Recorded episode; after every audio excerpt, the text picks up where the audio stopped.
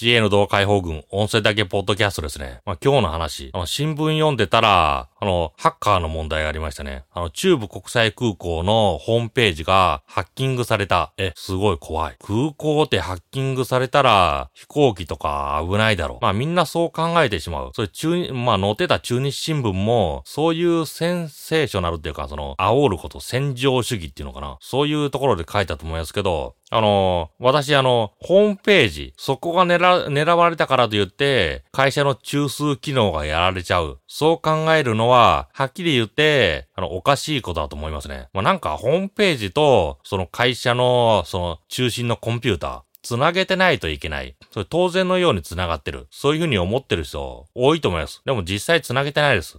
あの、私も、その会社経営者だったら、その広報のホームページと、この中心、その会社の中心の機能、つなげるわけないですからね。あのつなげる意味もないですから。だから、航空会社っていう航空会社、空港か。空港のホームページが、空港のホームページに何か、あの、書き込みされた、不正な書き込みされた、改ざんされた、それイコール、その空港の、その制御機能、そこがやられた。そう考えるのは、まあ、全くおかしいと考えますね。あの、例えれば、あの、会社の掲示板、あの、お客さん向けに見せてる掲示板に何かいたずら書きされた、そのニュースがあった場合、多分、そんな新聞の一面騒がせないですよ。あの、センテレ、セントレアの、あの、セントレアの、この掲示板、案内板に落書き、ペンキで落書きされた。それが多分新聞の一面に出ないと思います。でも、そのホームページ、ウェブサイトがやられた。その場合は一面に出てしまうんですよね。私はそれ同じことだと思います。思いますよ。あの、ただお客さんに見せるための表向きに見えてる、その媒体、それに対していたずらされただけで、だからと言って、そのビジネスの、その中心に関わる部分、その部分が揺るがされる。そんなことは全くないと考えますよ。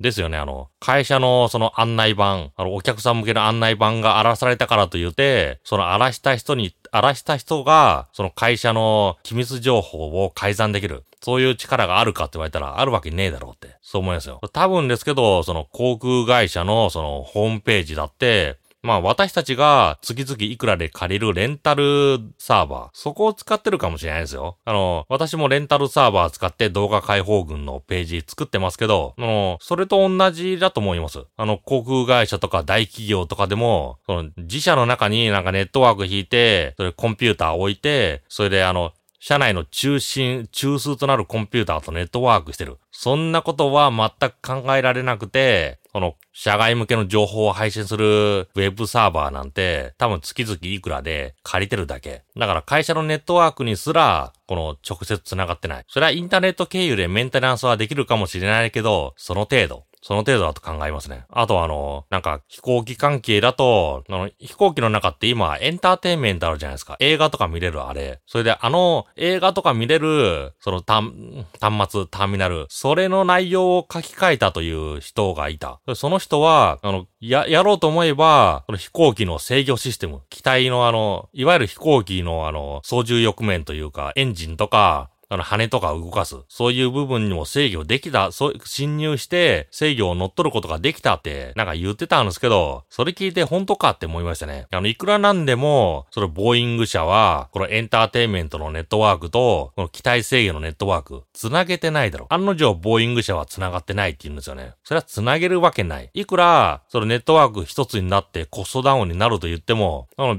飛行機の信頼性から言ったら、ビビたるもんだろ。そう、私考えるんですよね。そんなところをネットワークして繋がる、繋げる理由もないし、怖すぎる。あの、コンピューター、あの、エンターテイメントの端末から LAN ケーブル引っこ抜いて、それを自前のラップトップコンピューターに接続したら、あの、すべてのノード、そのエンターテイメント以外の、その機体制御とかのノードにアクセスできた。見えてしまった。それはひどいですよ。ひどいし、そんなことは絶対ないと私は考えますよ。物理的に切り離す。あの、ケーブル、歩いてってケーブル接続しないとダメ。そのぐらいのことしますよ。あと、あの、客室から、機体制御のネットワークのケーブル、見えないようにもしますよ。簡単にアクセスできないように。何かパネ、パネル1枚こっそり剥がせば、なんかケーブルが見える。そんなことは怖すぎますからね。トイレに入ってトイレのパネルを剥がしたら、そこに機体制御用の LAN ケーブルが走ってる。そこから、なんかタップかなんか繋げて、機体を乗ってる。怖すぎですからね。あのー、なんだろう、あの、もっとローテクな方法で、あの、客室側のこの照明機器とか、いろいろなコンセント。そこをあの、そこに、